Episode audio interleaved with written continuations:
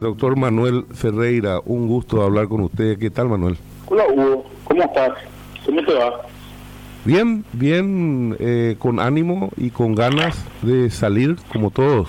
Eh, ya volverá la primavera, como dice la gente, pero para que vuelva la primavera y las flores estén impecables, tiene su tiempo, demora y tiene que el suelo mantenerse preparado. Si eso no se mantiene, no va a florecer, Manuel. Eh, es una es un intento de que entendamos las cosas, ¿verdad? Pero ¿cómo, ¿cómo se tiene que proceder a partir de ahora? Porque esto se va a prolongar, o si no, no tiene sentido ni, ninguno de los sacrificios que estamos haciendo.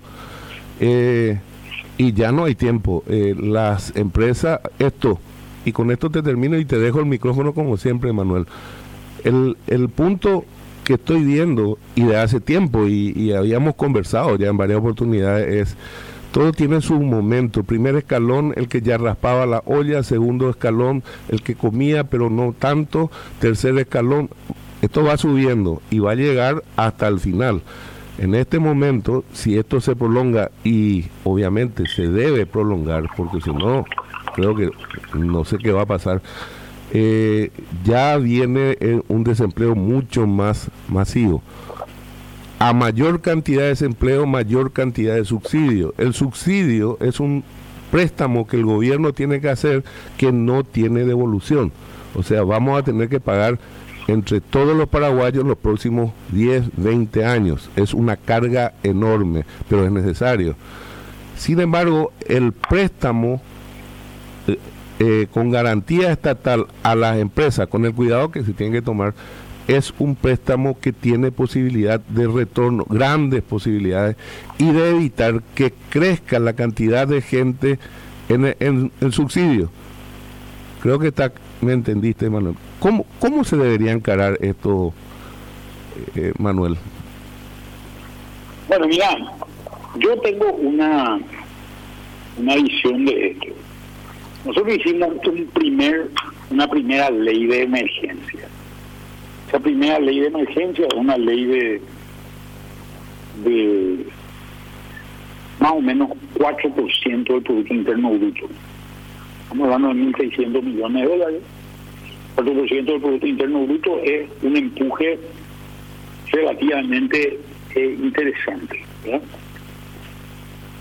Pero no es suficiente porque las empresas han perdido ingresos, y me refiero desde la más grande hasta la más chica. Y esa, esa pérdida de ingresos que han tenido las empresas se ha traducido en, eh, en la ley en la ley de emergencia. Lo que busca esta ley de emergencia es reducirle los costos a las empresas. Entonces, ¿qué es lo que se hizo? Se bajaron servicios públicos, se bajó eh, se decidió en los pagos de servicios públicos, en algunos casos exonerados. Eh, lo mismo con los impuestos. El Estado se quedó desfinanciado, entonces se le presta al Estado plata. Se reordenaron las cosas para darle plata a salud. Esto en dos palabras es la ley la ley eh, de emergencia. Y esta ley es buena y es positiva. Yo creo que todavía se están tratando de hacer cosas eh, cuáles son las cosas que se están tratando de hacer y todavía se está tratando, por ejemplo, de convencer a la a la eh, pero de hacer llegar las plata a la gente más necesitada. Yo tengo fe de que eso va a ocurrir, creo que está ocurriendo, creo que se está usando la tecnología, eh, obviamente siempre en este tipo de cosas hay problemas, nadie tenía armado una una lista de esa gente, porque no es fácil tampoco armar la lista. Eso que vos decís, anteriormente pues, eran los pobres nomás, ¿verdad? Pero ahora la clase media también está impactada por esto, ¿verdad? No solamente el pobre, ¿verdad? Aquel trabajador que empezó a, crecer, que empezó a comprarse una moto, que empezó a tener un mayor ingreso durante estos años también puede estar afectado porque su empresa no está facturando y seguramente le pide.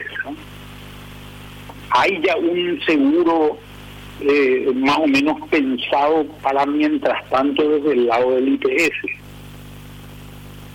Pero yo creo que acá eso que vos decís es clave. Acá lo que hay que pensar seriamente es que hay que financiarle a las empresas, las pequeñas, las micro, las grandes, a todas las empresas, para que esas empresas puedan sostener su planilla salarial en la medida de lo posible y puedan hacer frente a los costos fijos que tienen, aunque no trabajen, ¿verdad? Nosotros dentro de todo somos unos privilegiados. En el yo en el sector que estoy, vos en el sector que está, vos podés hacer trabajo de tu casa. Además, haciendo cuarentena y tu, eh, seguiste haciendo tu, tu, trabajo, ¿verdad? Sí, así es, así es. Pero, pero eso no es así para muchas empresas. pero no cobro y, y casi ya no tengo clientes. pero no cobro y tampoco tengo clientes, Manuel. Ese es el problema. Eh, te interrumpo ahí nomás, porque muchas están en esta situación, pero se cortó la cadena de pago, Manuel. Claro que se cortó la cadena de pago, claro que se va a cortar la cadena de pago. ¿Dónde está el problema hoy? El problema está en el financiamiento de esto. Ahí es donde está el problema. Sí, señor.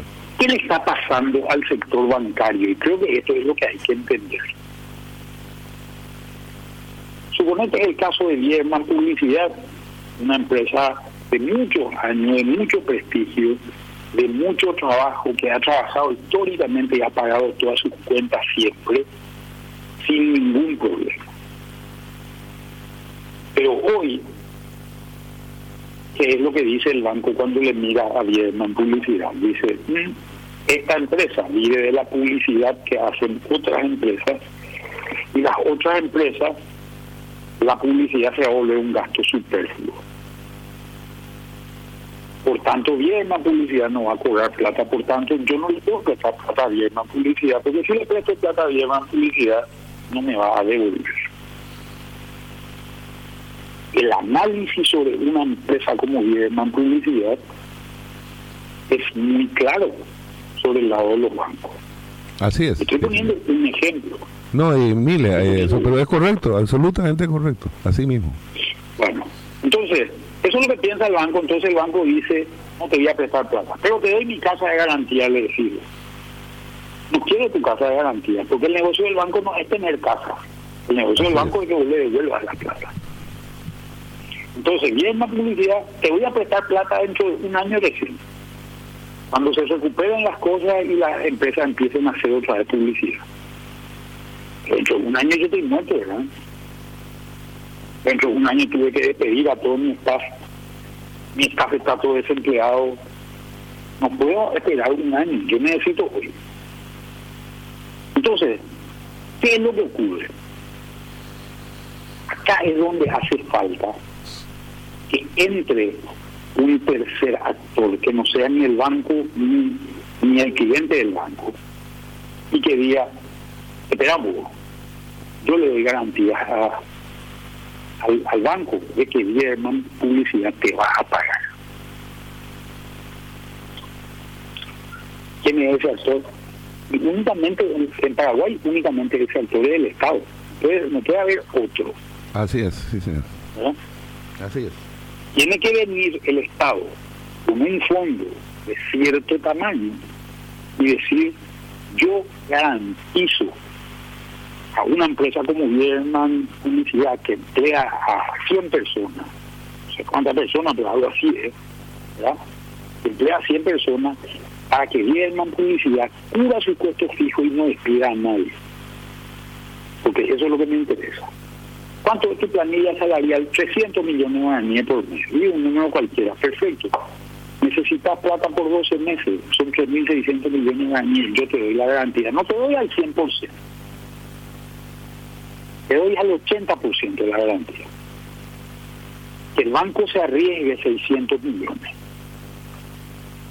Pero vos, Lehman Publicidad, aguantás pagando los salarios para que para que durante este tiempo vos puedas ir cubriendo las necesidades básicas de tu empresa y no despidas a nadie los costos fijos que tiene tu empresa, pase lo que pase, ¿verdad? Porque vos también tenés un costo variable. En el caso de Bierman Publicidad, eh, vos contratás, vos, tenés que hacer un spot publicitario y contratás actores. Bueno, a esos actores le contratás para el spot y después le pedí. Si no haces spot, no contratás actores, por tanto ese gasto no tenés.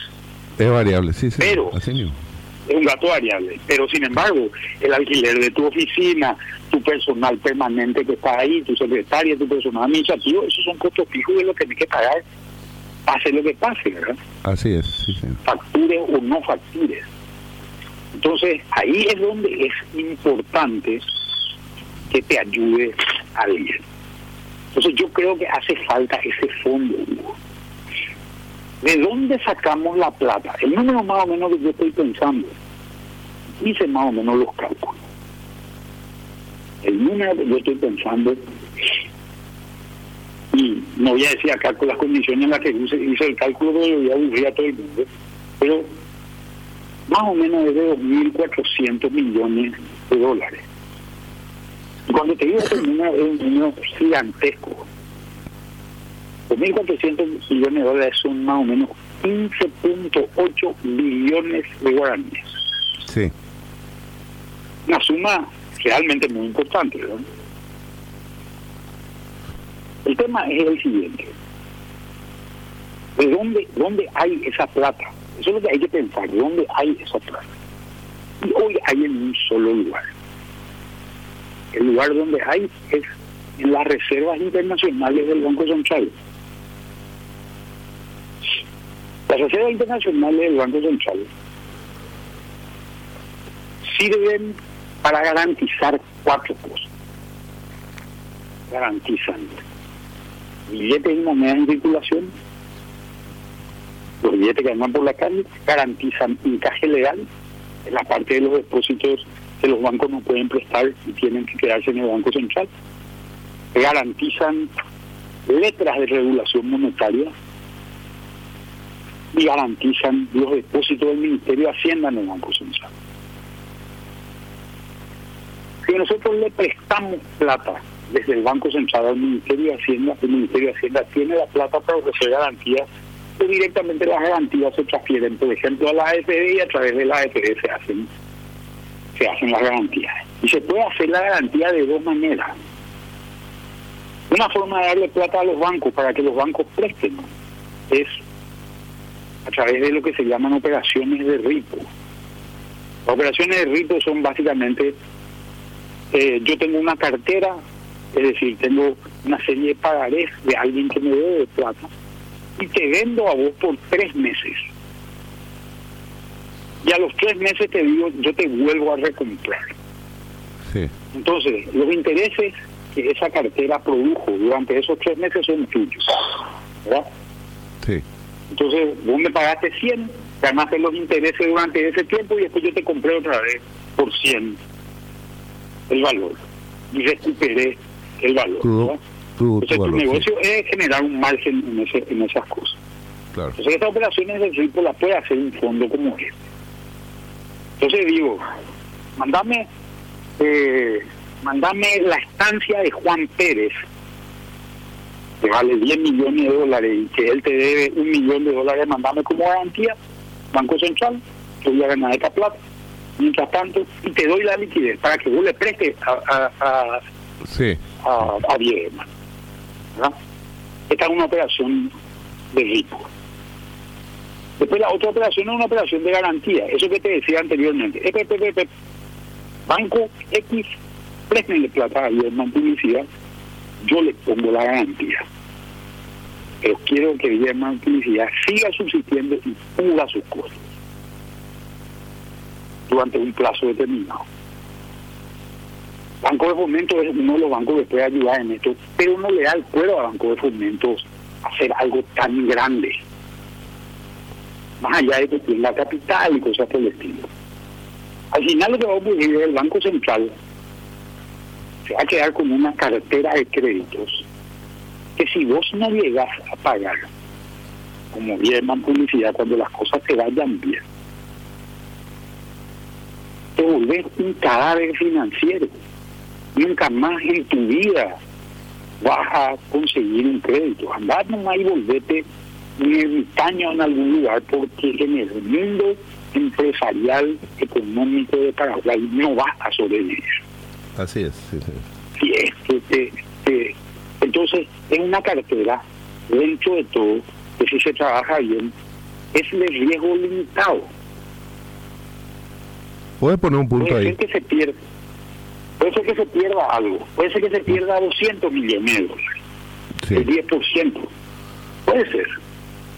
Pero esos 200 millones de dólares son un costo muy bajo al final del día. Bueno, eh, fíjate vos que es exactamente, y, y, compré, eh, obviamente, de la anterior entrevista contigo, eh, y es mi teoría. Y es muy importante que con la facilidad de, explicar que tenés, Manuel, ¿cuál es la diferencia entre subsidio y prestar plata a riesgo? O sea, prestar plata así como vos estás diciendo, con el riesgo del Estado. El, Estado asume el riesgo contra el subsidio. ¿Cuál es la diferencia? Sustancial. El subsidio regalar plata. No recuperar nunca. Hay que regalar plata. No el subsidio es, es exactamente lo contrario de un impuesto. En el impuesto yo te saco plata, ¿verdad? En el subsidio te doy plata. Es un impuesto negativo, por llamarlo de alguna manera. Correcto. Y que termina pagando... Es un subsidio negativo. Que terminamos pagando todo otra vez de, vuelta. Claro, pero en Paraguay hay un millón quinientas mil personas que están en situación en situación de, de, vivir al día. Sí, necesitan subsidio. mil personas a las que hay que darle una mano en esta situación porque no pueden salir a trabajar. Eso, eso sin punto de discusión, pero eso cuesta mil millones de dólares. Si vos no atajás el desempleo, el subsidio te va a subir a dos mil millones de dólares. O sea, si... No, el subsidio hoy, el subsidio hoy, como se está planteando, como se está planteando hoy, más o menos son 100 dólares por un millón quinientas mil personas, son 150 millones de dólares por mes el subsidio de desempleo que se planteó a través del IPS son 100 millones de dólares en total. O sea, estamos hablando de que si hacemos tres meses son 450, 550 en total más o menos. Es el, en realidad el paquete es de dos meses nomás. Más o menos eh, 300 más 100, más, 100 millones son 400 millones de dólares lo que está costando este subsidio de ahora. Que es dinero que nunca va a recuperar, se fue. Es dinero que no va a recuperar, no pero en realidad el objetivo del Estado pues, no es recuperar dinero. Sí. El objetivo del Estado, a diferencia de lo que es el, objetivo de una empresa, no es, no, es, no es generar utilidades, no es tener margen. El subsidio del Estado es, básicamente, el objetivo del Estado es garantizar el bienestar de su población. Yo creo que con esto se está haciendo eso. Creo que esa es parte de la tarea y la función del Estado. Y en estas cosas hay que ser solidario, ¿verdad? Yo. No, no, hay punto de discusión. que hacer por una o dos razones, digo. Porque soy altruista o porque soy egoísta. Sí. Porque soy altruista porque te interesan los demás. Y porque soy egoísta porque si no haces, te van a venir. Encima. La situación social que va a haber va a ser tremenda. No, pero por eso, el subsidio, vamos a ver este punto, Manuel. Esto va a costar 500 millones por mes para que la gente reciba alimentos. No estamos hablando de, dinero para pagar cable, estamos hablando de alimentos. Está está perfecto, eso eh, eh de por sí. millones de dólares por mes, 200 millones de dólares por mes. Bueno, eh, la suma que sea, ¿verdad? Estamos hablando como, como ejemplo. Los 200 no, no está bien, 200, 200 millones de dólares por mes, mínimo va a ser estos tres meses, así que estaríamos hablando de 600 millones de dólares. Perfecto. Necesario, nadie se queja, adelante cambio sin ningún problema. Al contrario, protestamos, yo por lo menos porque se le iba a dar algo de 300 mil guaraníes y con eso no comen. Eh, entonces se, se, aumentó, eh, o sea, voluntad todo el mundo tiene, nadie, eh, olvídate. Vos hablar de un millón y medio de Siempre fue, siempre fue el mismo sí. Correcto, espera un millón y medio de personas son los que están en esa situación.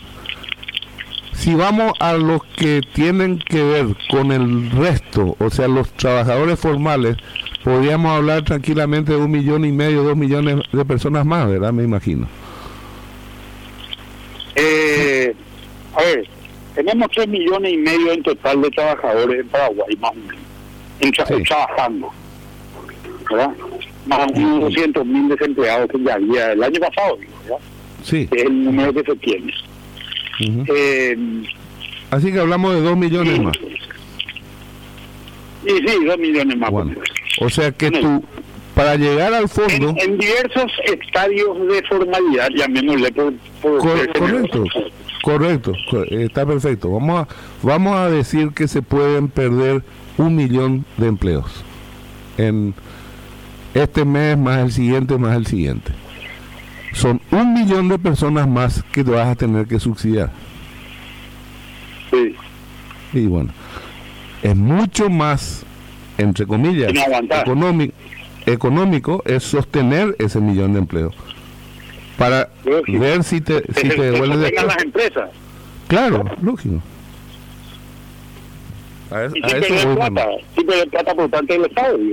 Por supuesto, porque de alguna manera va a recuperar, o si no, el que no paga, el que tiene la desgracia de no poder levantar, bueno, eh, queda como dijiste un cadáver, o sea, chao.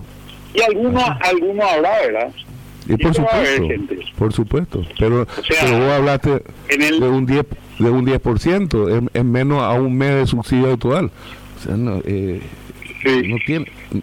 Y ponerle 20 también, ponerle 30 también. Sigue siendo barato. Bueno, si, si esto está en tus manos, vos entonces harías esto. ¿Y cuándo sería el tiempo límite para esa eh, alternativa? Hablaste de varias y por supuesto que hay muchísimas alternativas. Tenés la cuestión de venta de facturas, de pagaré, de EREA. Eh, hay un montón de situaciones que se pueden tener, ¿verdad?